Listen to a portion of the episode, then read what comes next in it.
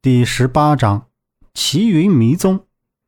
齐云山是湖北路和江南西路上的边界山，高约千余丈，山势险峻，传说是三十五年前傲剑圣杨浩的隐士之所，可惜无人证实过。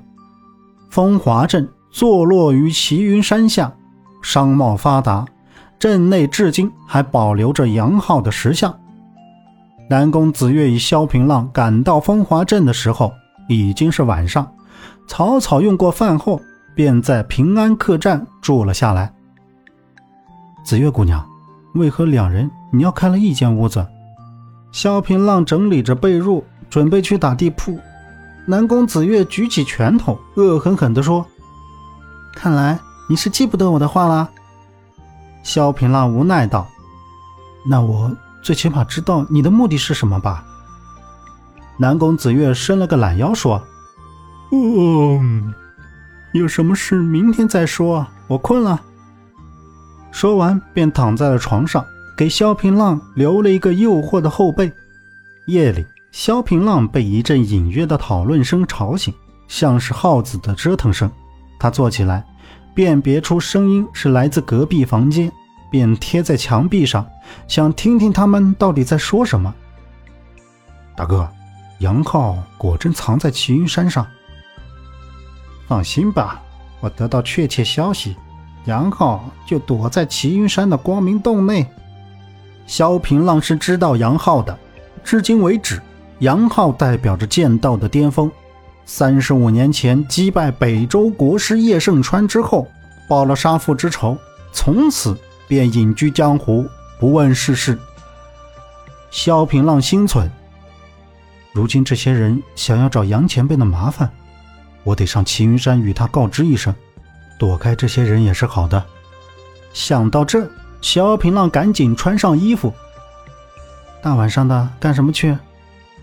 南宫子月不知什么时候起来，看着萧平浪问道：“我得上齐云山。”萧平浪急急地说。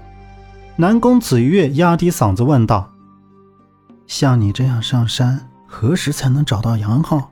只怕是人没找到，你倒赔上性命。”萧平浪急了，问道：“那你说该怎么办？”南宫子月不急不慢地说：“他们既能知道杨浩在齐云山上，想必早已掌握具体位置。待到天亮时，我们跟在他们的后面。”还愁找不到吗？萧平浪细想，发现南宫子月的话也是很有道理，不禁对南宫子月刮目相看起来。不知这紫月姑娘是何许人也，竟有如此心机？萧平浪在心里想着。他瞧了一眼南宫子月，发现他面对着他又睡了过去。其实雨势稍歇，乌云推开，淡淡的月光从云中斜射下来。在他脸上，朦朦胧胧地铺了一层银光。萧平浪进入了神，呆呆地望着他。天刚破晓，南宫子月一把掀开被子，唤醒了睡着的萧平浪。他们起身了，南宫子月说。萧平浪赶忙起身，与南宫子月追了出去。他们始终与前方那两个汉子保持着五十余步的距离。前方那两个汉子都拿着剑，竖着双发，但看不清面容。他们两人腰间都挂着金色的腰牌，模糊着写着，但由于距离较远，看不清是什么字。萧平浪紧跟着，怕是跟丢似的。但南宫子月倒是很悠闲，丝毫不担心。两个汉子进了少华山脉，两边植被渐渐茂密起来，鸣鸟之声也密集响起。萧平浪与南宫子月缩小了与他们之间的距离，走到山腰附近，两个汉子谨慎地四处张望。萧平浪这才看清两人的外貌，左边那人倒没有什么特殊的，倒是右边那人脸上一道狭长的刀疤，以太阳穴附近生生拉着嘴角，好似东非大裂谷一样。两人看到并没有什么异常，便从一处山脚滑了下去。萧平浪与南宫子月相互望了一眼，便紧跟上去。两人爬在山脚向下望去，都大吃一惊。下方是一片平地，上面聚集着五六十个人，插着几片旗帜，上面写着“双叉”二字。南宫子月道：“下面那伙人怕是双叉帮吧？”双叉帮算是江湖上的三流小帮，以往是靠商贸发展起来的，但在罗如海的带领下，双叉帮也接些杀人放火的活计，为江湖所不齿。萧平浪道：“一些邪门外道，怕是动了歪心思。”南宫子月指着下方的高台道。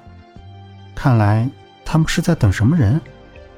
萧平浪看了下去，高台上立着一张高大的木头椅子，左右两边燃起熊熊烈火，底下的人虽散乱，但神情甚是肃穆。他们的确是在等什么人。